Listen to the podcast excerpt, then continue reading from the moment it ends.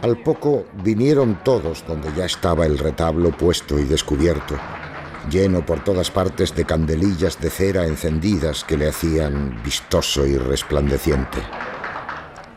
En llegando, se metió maese Pedro dentro de él, que era el que había de manejar las figuras del artificio, y fuera se puso un muchacho criado suyo para ir narrando la historia y señalando con una varilla en la mano las figuras que salían.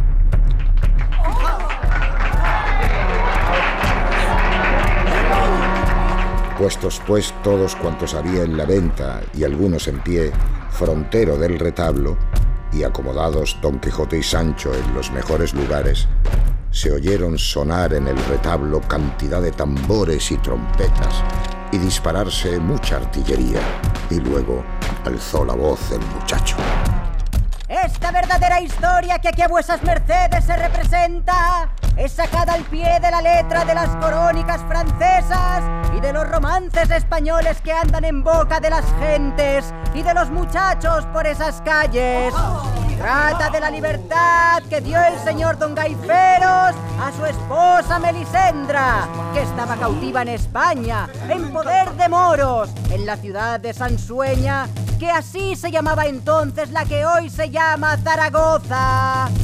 Y vean vuesas mercedes allí cómo está jugando a las tablas Don Gaiferos.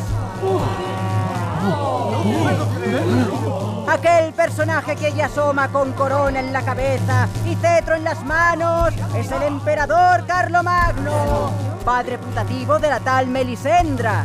Miren vuestras mercedes también como el emperador vuelve las espaldas y deja despechado a don Gaiferos, el cual ya ven como arroja, impaciente de la cólera, lejos de sí el tablero y las tablas, y pide a las armas. ¿No ven aquel moro que callandico y pasito a paso, puesto el dedo en la boca, se llega por las espaldas de Melisendra? Miren cuánta y cuán lúcida caballería sale de la ciudad en seguimiento de los dos católicos amantes. Cuántas trompetas que suenan, cuántas dulzainas que tocan y cuántos atabales y atambores que retumban. Lleguéis a salvamento a vuestra deseada patria, que la fortuna ponga estorbo en vuestro feliz viaje. Los ojos de vuestros amigos y parientes os vean gozar en paz tranquila los días que os quedan de la vida. Llaneza, muchacho, no te encumbres que toda afectación es mala. Témome que los han de alcanzar y los han de volver atados a la cola de su mismo caballo, que sería un horrendo espectáculo viendo y oyendo tanta morisma y tanto estruendo, a don Quijote parecióle ser bien dar ayuda a los que huían, y levantóse en pie. No consentiré yo que en mis días y en mi presencia se le haga superchería a tan famoso caballero y a tan atrevido enamorado como don Gaiferos. ¡Deteneos, malnacida canalla! No les sigáis ni persigáis, sino conmigo sois en batalla.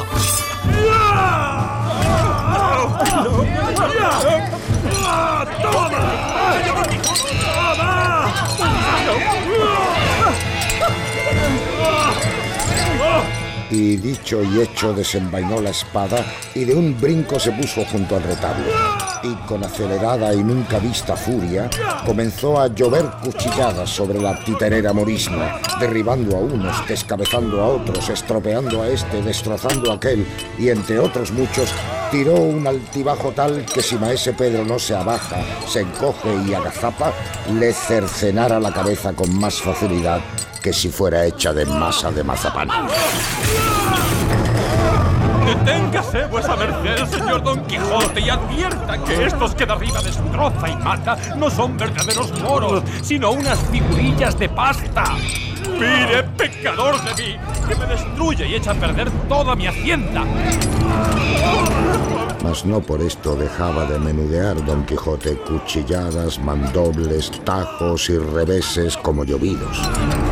Finalmente, en menos de dos credos, dio con todo el retablo en el suelo. Hechas pedazos y desmenuzadas todas sus jarcias y figuras, el rey Marsilio malherido y el emperador Carlomagno partida la corona y la cabeza en dos partes.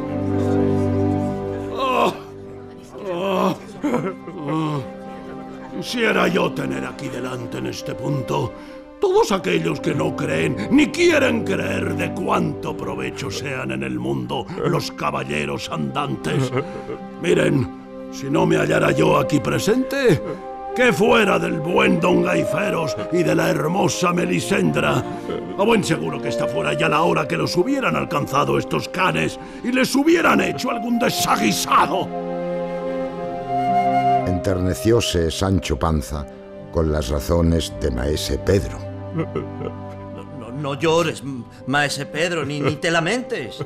Que me quieras el corazón.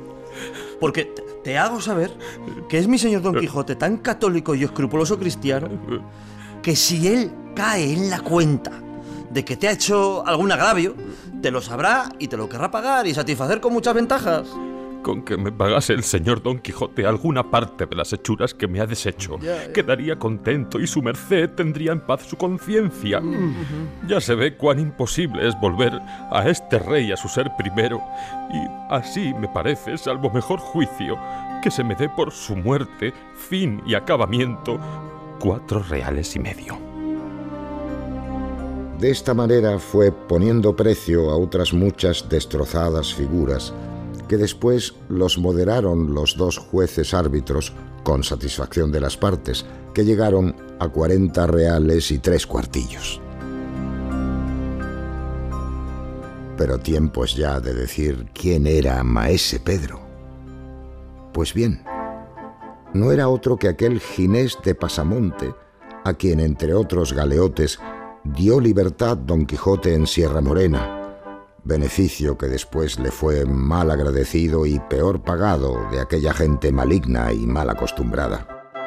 Este Ginés de Pasamonte, a quien Don Quijote llamaba Ginesillo de Parapilla, determinó pasarse al reino de Aragón y cubrirse el ojo izquierdo, acomodándose al oficio de titerero, que esto y el jugar de manos lo sabía hacer por extremo.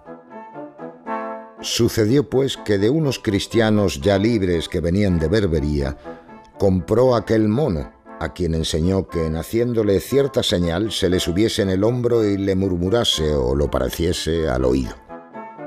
En el lugar donde entraba con su retablo y mono, se informaba en el pueblo más cercano, o de quien él mejor podía, qué cosas particulares hubiesen sucedido en el tal lugar y a qué personas, y luego fingía que el mono las adivinaba. Otras veces, como era tan discreto, respondía de manera que las respuestas venían bien con las preguntas. Con esto cobraba crédito infalible y andábanse todos tras él. Así este pícaro Ginés de Pasamonte apenas entró en la venta reconoció al caballero y el escudero, de modo que le fue fácil poner en admiración a Don Quijote, a Sancho y a todos los que en allí estaban. Esto es lo que hay que decir de Maese Pedro y de su mono.